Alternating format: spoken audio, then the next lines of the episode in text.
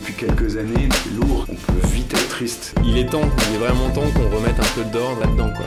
Mais ça me saute aux yeux, le plastique, t'es là, stop Euh, ouais, s'il y a un espèce de retour en arrière, euh, je sais pas comment ça va se passer.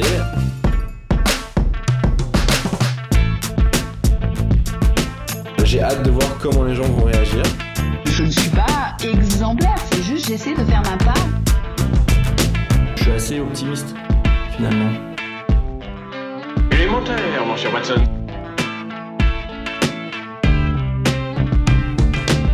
Bonjour à tous, vous écoutez Élémentaire Club.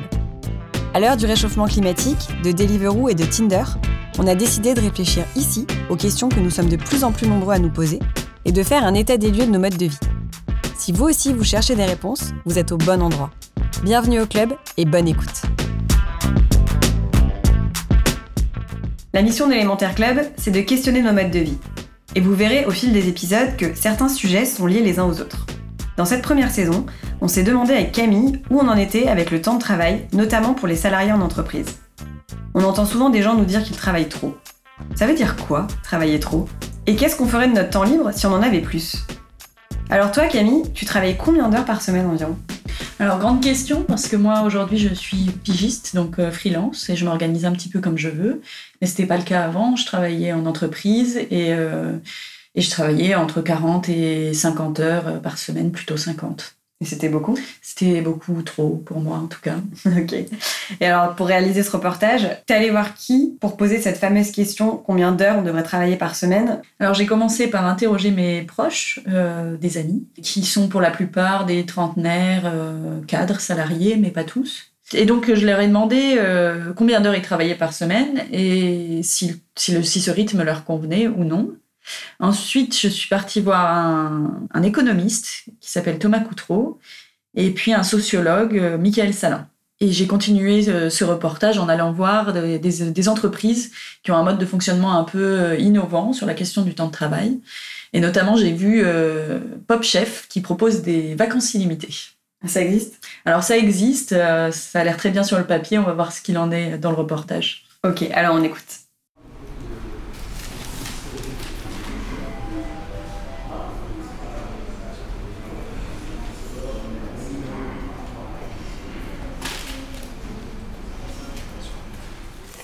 Je suis euh, professeure d'espagnol. Je suis artiste plasticienne et je travaille euh, dans des musées en tant que poseur en signalétique. Je suis responsable SAV. Je suis avocate. Tu travailles combien d'heures par semaine à peu près?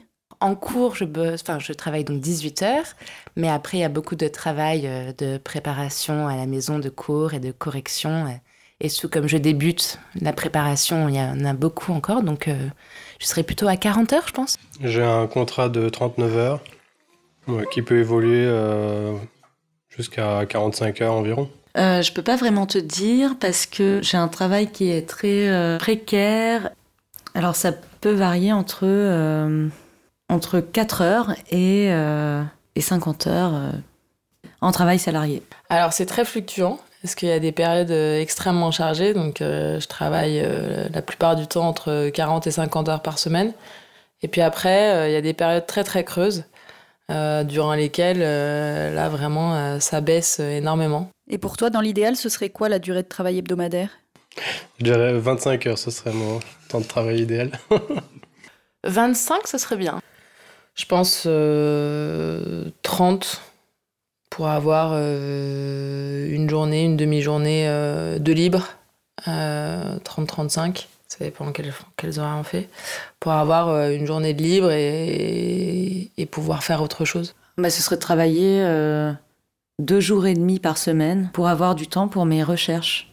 Donc c'est un autre travail, mais que je peux pas définir. euh, Si tu avais plus de temps hors travail, qu'est-ce que tu ferais de ton temps libre? Partir en week-end pendant trois jours, parce que les billets sont moins chers le jeudi soir. Et surtout qu'on décompresse bien quand même, je trouve, pendant les week-ends. Et puis, euh, et puis faire de la couture. Euh, je m'occuperai euh, de mon fils, euh, de ma maison, de mon jardin et de mes poules. J'aurais plus de temps à faire du sport, par exemple. Faire des grasses maths aussi, c'est quelque chose qui, euh, qui me manque. J'aurais plus de temps aussi pour cuisiner, par exemple, en semaine. Et euh, ouais, je sais pas trop. euh, Mais c'est déjà pas mal.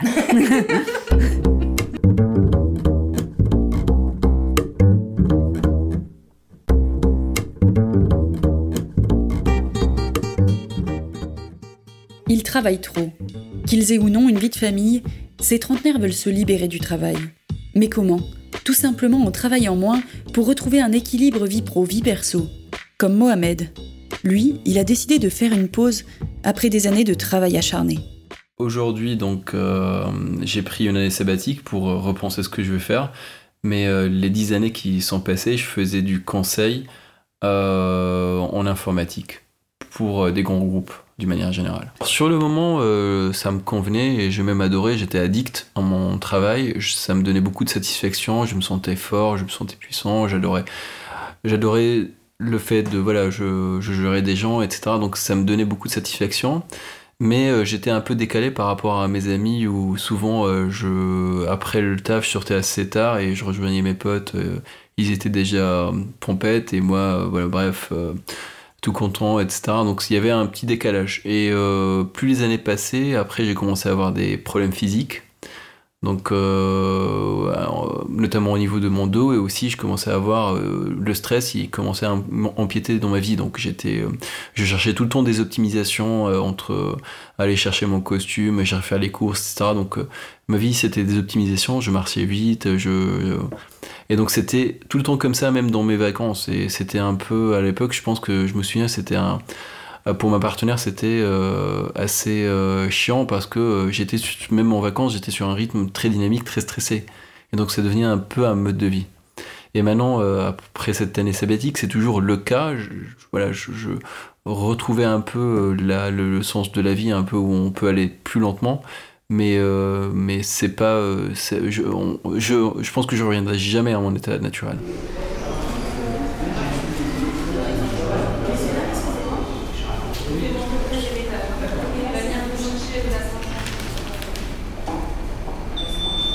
en finissant le travail à 20h euh, presque tous les jours, en fait, j'avais pas grand chose à faire. Donc, euh, et euh, ça je pense que ça m'a en quelque sorte empêché de faire beaucoup de choses pendant ce temps-là. Voilà, donc je pense que le temps de travail, c'est hyper important. Même si les gens croient que voilà que d'une manière générale c'est le stress ou mais le temps de travail c'est quand même important parce que dans une journée tu as 24 heures et je pense que si tu passes 10, euh, 11 heures de, dans le boulot, euh, t'as pas grand chose à faire ailleurs en fait. Hum, maintenant, si jamais je me remets à travailler, ça sera. Moi, j'ai besoin de beaucoup de flexibilité. Ça veut dire que j'aimerais bien, euh, un de ces quatre, faire la grasse mat. Un jour, je vais pas travailler. un jour, je finis tôt. Un jour, je finis tard. Donc, cette flexibilité au niveau du travail, que je puisse faire voilà, euh, lorsque voilà, je planifie ça à l'avance, que je puisse prendre deux, mois de vacances, ça peut-être évoluer, mais en tout cas, j'aurais besoin de beaucoup de flexibilité. Travailler 25 ou 30 heures en étant payé pareil. Ah, ça nous fait tous rêver, hein. Mais impossible, pensez-vous? Pourtant, la semaine de travail réduite pourrait bien dépasser la simple utopie, puisque des expériences sont déjà menées dans certains pays européens. En Suède, des collectivités testent la semaine de 30 heures dans le système de santé pour permettre aux employés de trouver un équilibre entre sphère professionnelle et sphère privée. Et en Allemagne, le syndicat IG Metall réclame même la semaine de 28 heures. En France légalement, ce sont les 35 heures qui s'imposent. Comment et pourquoi en est-on arrivé là? Thomas Coutreau, économiste et auteur de Libérer le travail, revient pour nous sur cette histoire de la réduction du temps de travail. La semaine de 40 heures, c'était une revendication de 36 qui a été euh, obtenue en 36, mais qui a été, euh, qui n'a pas été appliquée. Hein, il a fallu attendre euh, le milieu des années 60 pour que la durée du travail effective s'approche de, de, de, 40 heures. Hein, donc on a mis, on a mis 40 ans pour aboutir aux 40 heures.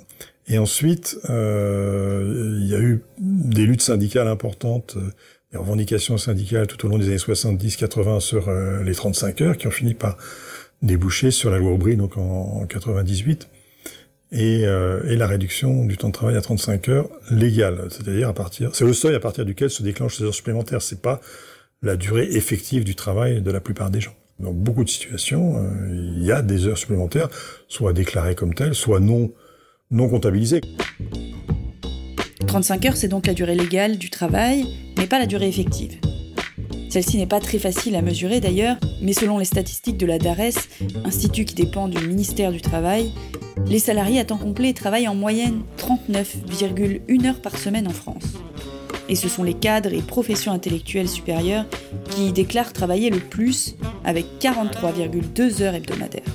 C'est la durée moyenne euh, hebdomadaire euh, par les, les salariés dans leur, dans leur réponse à l'enquête emploi quand on leur demande combien d'heures ils travaillent par semaine. Et ça a un peu augmenté euh, depuis, euh, depuis 15 ans. Euh, de, depuis euh, le début des années 2000, euh, la contre-offensive patronale contre la réduction de temps de travail a marqué pas mal de points et les gouvernements successifs ont plutôt assoupli entre guillemets la loi des 35 heures et facilité les dérogations, euh, les heures supplémentaires, euh, le forfait jour, donc toutes les, toutes les manières de contourner euh, la durée la durée légale à 35 heures, ou plutôt de, de travailler davantage sans nécessairement d'ailleurs être en rupture avec la loi. et donc ces assouplissements ont facilité une augmentation de l'ordre d'une heure en moyenne de la durée du travail depuis, depuis 2003. C'est essentiellement euh, le développement du travail au forfait, euh, donc avec un, un, décompte non plus hebdomadaire mais annuel, qui fait que de fait les, les gens, c'est surtout des cadres mais pas seulement, euh, peuvent euh, augmenter leur durée du travail sans euh, sans que ça se sache, sans que ça se voit en tout cas pour l'entreprise.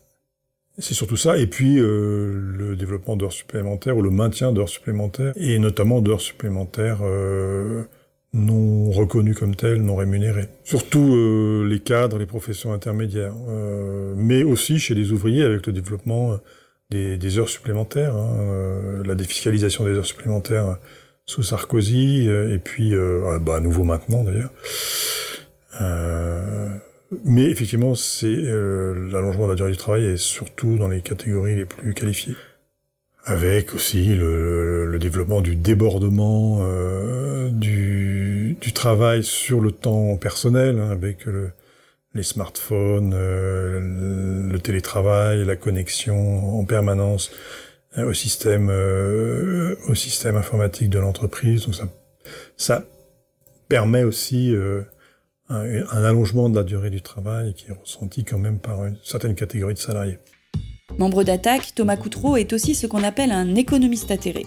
Comme ses pairs, il souhaite voir l'économie se libérer du néolibéralisme. C'était ce qu'ils expliquaient dans le manifeste commun sorti en 2010. Sur le plan économique donc, Thomas Coutreau voit la réduction du travail comme l'un des outils de lutte contre le chômage, même si ce n'est pas le seul.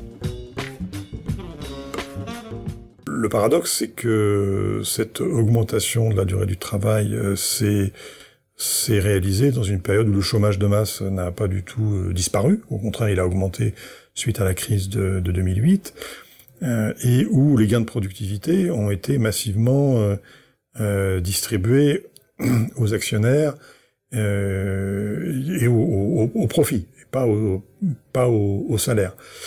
Euh, donc euh, voilà, du point de vue économique, il aurait été tout à fait possible de d'affecter une partie des gains de productivité à la réduction du temps de travail, comme ça a toujours été euh, le cas euh, depuis le, la fin du 19e siècle. Historiquement, la réduction du temps de travail, ça a été la manière pour euh, le capitalisme de réguler la hausse des gains de productivité et d'empêcher qu'elle se traduise à long terme par un effondrement de l'emploi.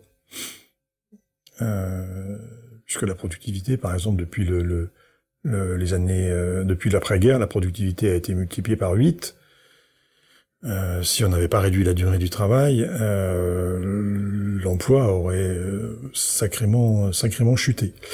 Euh, voilà. Et le paradoxe, c'est qu'aujourd'hui, alors qu'on a un chômage de masse qu'on n'arrive pas du tout à, à, entamer, on ne parle plus du tout de réduction du temps de travail parce que on ne veut pas tout, toucher à ce mécanisme centrale du capitalisme contemporain, qui est que les gains de productivité vont, euh, pour l'essentiel, au profit et aux dividendes, à la sphère financière et pas euh, au travail. Et réduire la durée du travail, c'est affecter une partie des gains de productivité ben, au travail. Je pense qu'il y a toujours euh, la nécessité de, de réduire le temps de travail pour ajuster le, le volume, pour augmenter le volume d'emploi.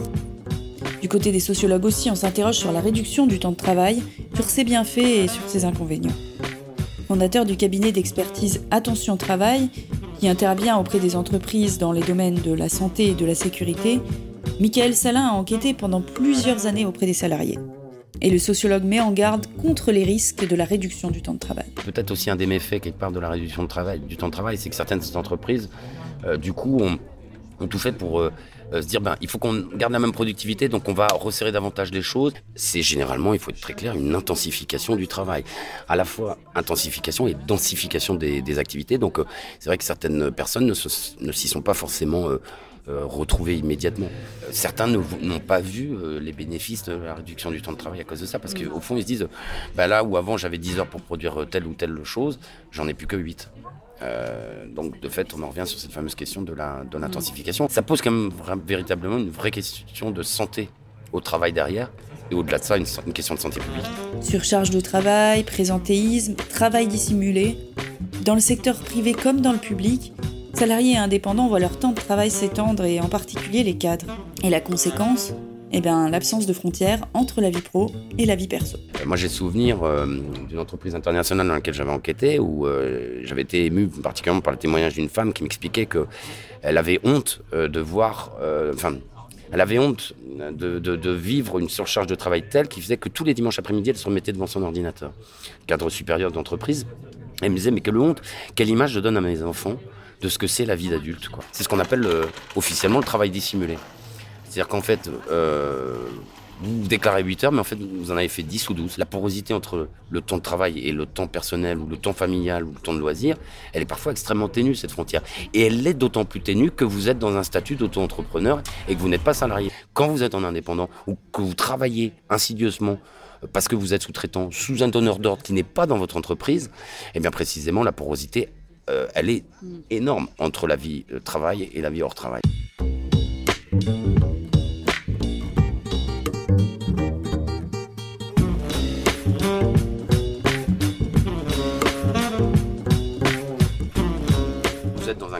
D'un conseil de la place parisienne et vous avez un consultant qui quitte le bureau à 16h et ses collègues de lui demander est-ce qu'il a pris sa journée de RTT ou sa demi-journée. Pour moi, c'est une blague euh, insupportable. Euh, euh, bon, qui, provient du fait que finalement euh, euh les, salariés s'autosurveillent, même, même sans la hiérarchie, parce que voilà, une histoire de rivalité, ou de se dire j'en fais plus que l'autre. Mais est-ce que faire plus d'heures, ça a vraiment du sens? Le présentéisme, effectivement, on peut se poser la question, c'est une vraie question, parce que qu'est-ce que vous faites quand vous êtes au travail Est-ce que vous êtes à train de travailler? On sait très bien que le temps, la productivité effective moyenne d'un salarié lambda, elle est, elle est même pas à 60% de son temps passé au travail.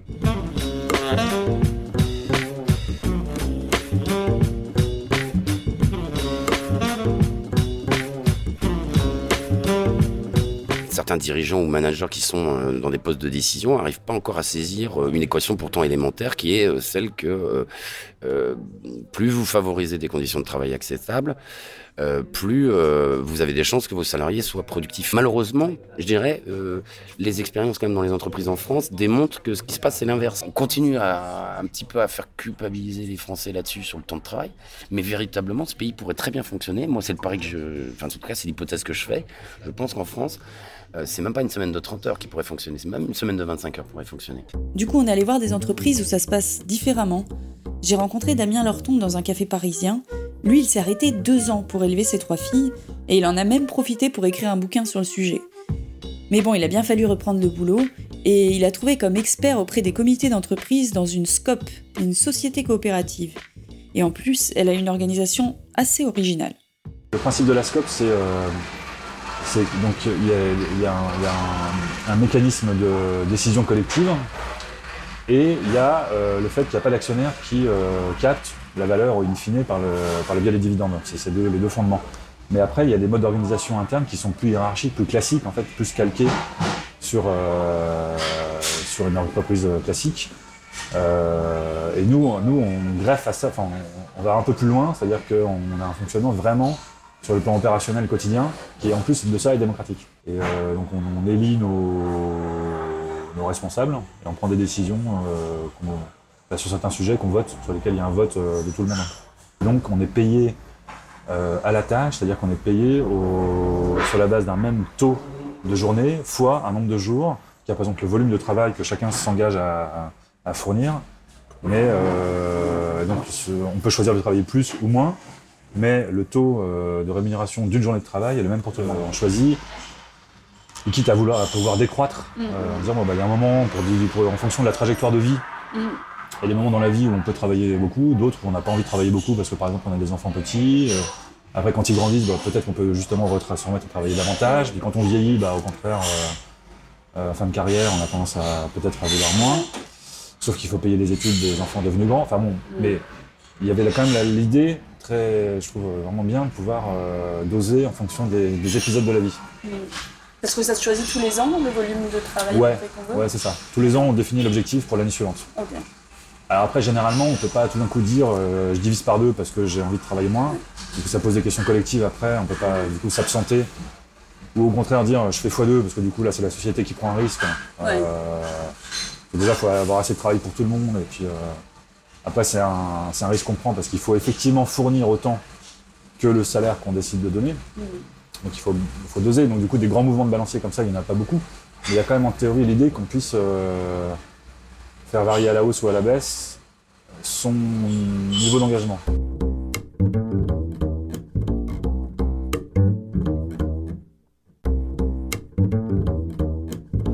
Ouais, je suis pas arrivée trop. Trop trop, Pour ce qui est de l'innovation dans l'organisation du travail, les start-up, pourtant réputées pour faire travailler beaucoup leurs salariés, ne sont pas en reste. C'est le cas de Pop Chef, une entreprise parisienne qui veut révolutionner le plateau repas. La boîte a été créée par deux jeunes qui sortaient de l'école de commerce et ils ont décidé de mettre en place un concept qui, sur le papier, en ferait rêver plus d'un. Et c'est mon cas, je vous l'avoue. Il s'agit des vacances illimitées. François Defitte, l'un des fondateurs, nous en dit un peu plus. Les vacances illimitées chez Pop Chef, ça a été mis en place dès le début ou comment ça s'est passé Ouais, dès le début. En fait, nous, euh, on, on a commencé en recrutant nos amis d'école. C'était un peu bizarre au début de- de- d'imposer à nos salariés qui étaient nos amis, euh, de leur imposer des jours de congé, des RTT, des process RH, alors qu'on avait le même âge qu'eux. Hmm. Et que euh, quelques mois avant, on était sur le campus ensemble. Donc c'était un peu. Voilà. Donc en fait, c'est venu plutôt de là. C'est venu du fait qu'on se voyait tous comme un peu des co-entrepreneurs, avec un rapport de hiérarchie qui était un petit peu faible et une, tu vois, une hiérarchie qui était assez flat.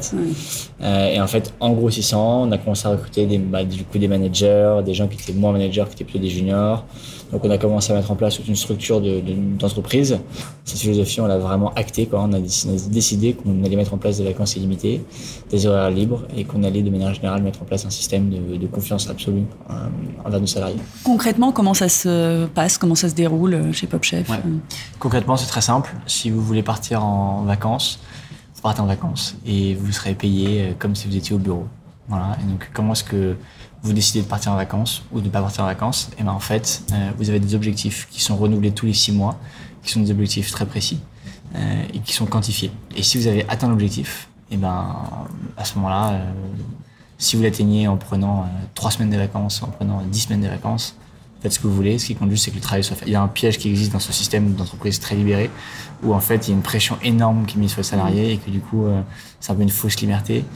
Euh, nous, c'est pas le cas parce que justement, euh, euh, à partir du moment où on est très flat dans la hiérarchie, Mm. c'est vraiment les gens qui eux-mêmes s'imposent une espèce de, de discipline et, et, euh, et la pression elle vient plutôt de l'horizontale, elle vient pas de nous, elle vient des Ouais. autres salariés qui performent bien et qui ils veulent eux aussi bien performer. Et ça fait pas une, un esprit de, de compétition euh, trop Pas accru? forcément, c'est plus un esprit d'émulation. En fait, euh, quand on est entouré de gens qui sont très bons, on a envie d'être bon aussi. Et du coup, ça tire tout le monde vers le haut. Moi, Mm. je vois plutôt ça comme quelque chose de très positif. Et euh, légalement, comment ça se passe? Légalement? Alors, légalement, c'est. euh, disons qu'il n'y a, rien qui l'interdit, il n'y a rien Ouais. qui l'autorise non plus. C'est complètement euh, imprévu par la loi. Donc, ce que ça veut dire, c'est qu'on on a la chance d'être dans un pays où tout ce qui n'est pas écrit dans la loi n'est pas forcément interdit. Voilà, donc pour l'instant, on ne sait pas concrètement comment ça pourrait se passer devant un juge si un jour il y avait un litige. Il y a un risque qu'un salarié qui prenne moins de vacances que d'autres salariés puisse dire j'ai eu un traitement inégal. Euh, alors que ce qui est absurde, c'est que c'est lui qui décide de ses congés. Mais de fait, s'il a moins de congés qu'un autre, il peut dire j'ai eu moins de congés, donc, euh, voilà. le, le bilan, tu dirais que c'est un bilan positif, ça se passe bien. Le bilan est excellent. Euh, les salariés posent en moyenne un peu moins de 6 semaines de vacances. par an. Mhm. Donc c'est un peu plus que la moyenne. Ce qui prouve d'ailleurs que, que c'est pas un système malsain. Parce que ça fonctionne, que les gens posent quand même des vacances. Mhm.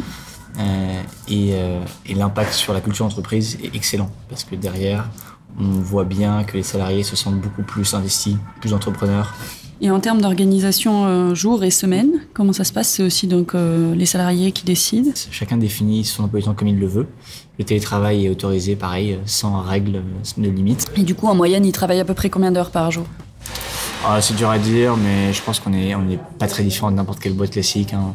Moi, j'arrive, enfin, typiquement, euh, les premiers salariés arrivent vers, euh, je dirais, 8h30. euh, et euh, d'autres arrivent plutôt vers 9h30. Après, les premiers qui partent partent vers 18, partent vers 18h30, 19 Les derniers partent vers 20h30. Donc, euh, c'est assez variable d'un salarié à l'autre. Donc ça fait quand même des grosses journées. euh, Bon, ça dépend. Si vous arrivez à 9h30, vous partez à 20h, 19h30, 20h, c'est une journée que moi je considère en tout cas normale. J'ai aucun problème à le dire. On est clairement beaucoup plus que 35 heures par semaine. Euh, mais disons que c'est le trade-off que fait un salarié qui vient chez nous. Il le sait très bien. Dans une startup, il va travailler plus.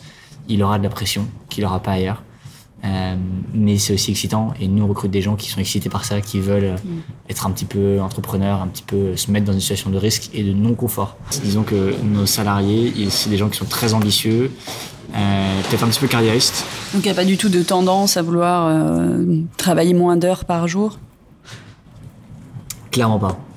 Nos salariés, c'est pas des gens qui vont valoriser l'équilibre vie pro et perso. Ouais, la, la priorité, c'est la- c'est l'entreprise. Ouais, clairement.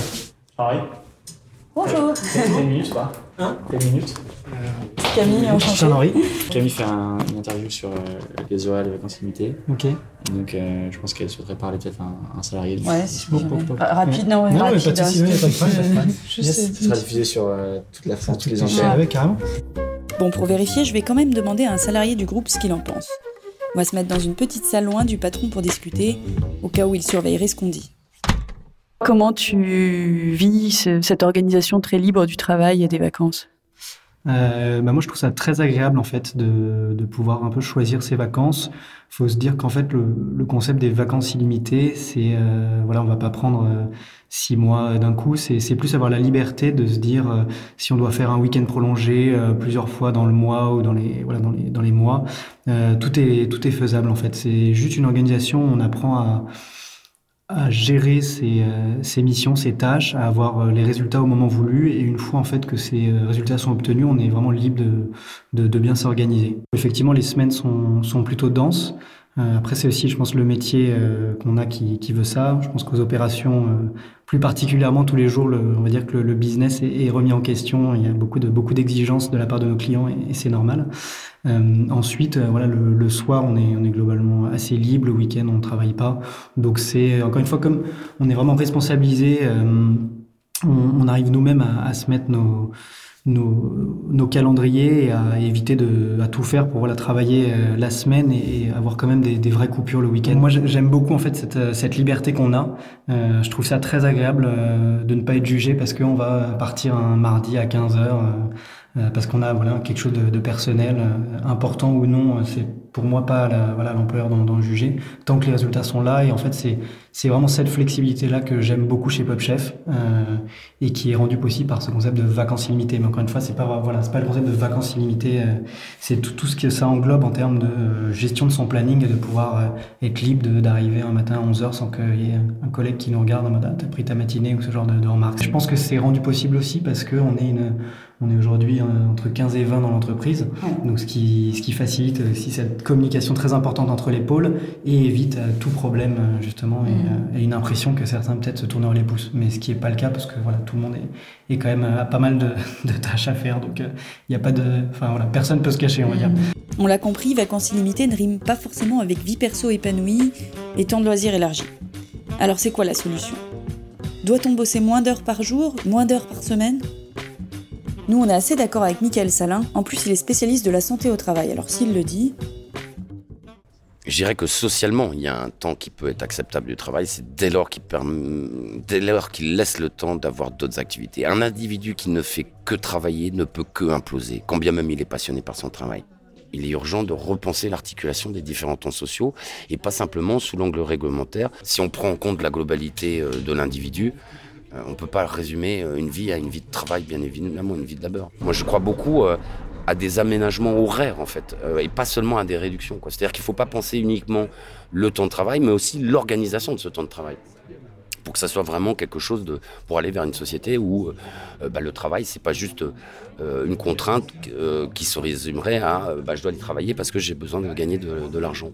On pourrait très bien imaginer une semaine à 30 heures travailler et vous avez des salariés qui, pourraient, euh, euh, qui préféreraient travailler 10 heures sur 3 jours.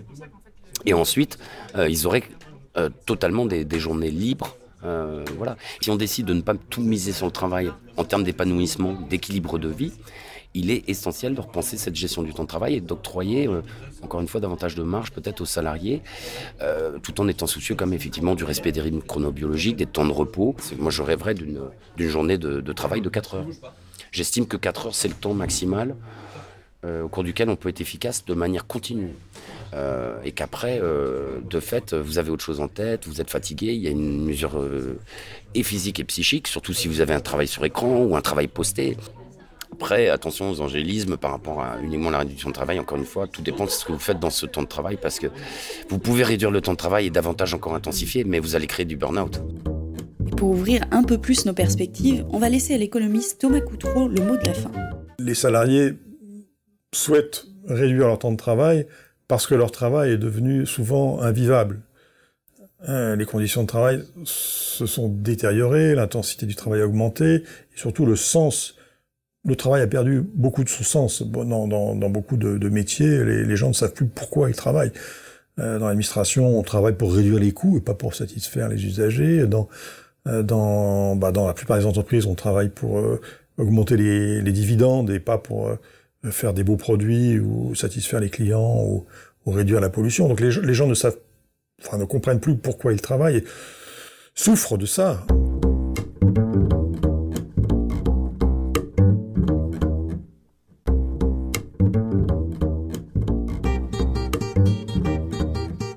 Voilà de quoi méditer, et ça tombe bien parce qu'il paraît qu'il vous reste encore deux heures à tirer avant de rentrer chez vous. Non mais allez, c'est une blague, on juge personne, nous, hein. Allez, voyez que vous êtes trop stressé. Il est grand temps d'arrêter de travailler.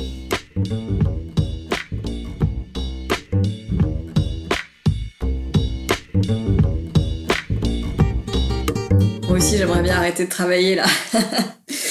oui, mais on a encore quelques minutes euh, à tenir avant d'aller se coucher, Bénédicte. Hein, alors, euh. Alors du coup, c'était hyper intéressant. Euh, donc pour toi, il y a une réponse. Combien d'heures on devrait travailler par semaine? De moins 30 heures, ça m'irait très bien. Mais ce qui est assez marrant, c'est qu'avant même d'en discuter avec les gens, euh, j'avais l'impression que c'était quand même la réponse qui, ressortait le plus souvent. Euh, voilà, travailler 30 heures par semaine, tout le monde trouverait ça, enfin en tout cas les gens que j'ai interrogés trouverait ça idéal. Euh, après, comme on l'a entendu euh, pour le, sociologue Michael Salin, euh, on pourrait travailler encore moins.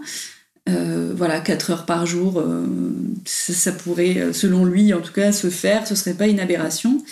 après, je, à la fin de cet épisode aussi, je, je me dis que finalement, il n'y a pas comme on l'a entendu, il n'y a pas que le temps de travail qui compte, mais il y a aussi, bah, bien sûr, les conditions de travail, euh, le temps de transport, parce que c'est vrai que travailler, euh, travailler 7 heures par jour, par exemple, c'est pas beaucoup, mais si on rajoute une heure de transport le matin, une heure de transport le soir, on a vite fait de. Et encore, je suis gentille, parce qu'il y en a qui font plutôt une heure et demie le matin, une heure et demie le, soir, en tout cas pour les franciliens. Euh, là, on a vite fait de, même si on est aux 35 heures, de, n'avoir plus le temps de, de, rien faire. Donc il y a quand même cette question est-ce que à ce moment-là, le télétravail serait pas aussi une, une réponse? Et puis, euh, et puis, je pense que ce qui est revenu aussi tout au long de ce reportage, c'est euh, l'autonomie dans la gestion de l'organisation de son temps de travail. Il y a clairement des gens qui préfèrent euh, travailler, allez, 30 heures sur 3 jours, et puis, et puis après, ben, partir en week-end, etc. D'autres qui préfèrent avoir des journées un peu plus light, et puis travailler 5 jours par semaine. Donc, finalement, je me dis, ça c'est peut-être effectivement un peu à chacun de de trouver euh, ce qui lui convient et ce qui serait peut-être bien, c'est qu'on ait chacun de la souplesse, euh, pouvoir s'organiser un peu comme on veut. Bon bah il nous reste plus qu'à faire un épisode sur le télétravail alors. Bah voilà, ce sera pour la prochaine fois. Bah, merci Camille. Merci beaucoup, à bientôt. Merci pour votre écoute. Vous retrouverez toutes les références dans la description de l'épisode. Et si vous avez envie de découvrir chaque semaine des marques, des associations ou des personnalités qui ont un impact sociétal ou environnemental, pensez à vous abonner à notre newsletter, La Relève. Pour cela, il vous suffit de vous inscrire sur notre site élémentaireclub.com. Vous pouvez aussi nous retrouver sur les réseaux sociaux. N'hésitez pas à nous écrire, à nous faire part de vos commentaires et des sujets que vous aimeriez voir traités. Et bien sûr, vous pouvez nous laisser une note sur le podcast qui est très utile pour nous. Rendez-vous dans 15 jours pour un nouvel épisode.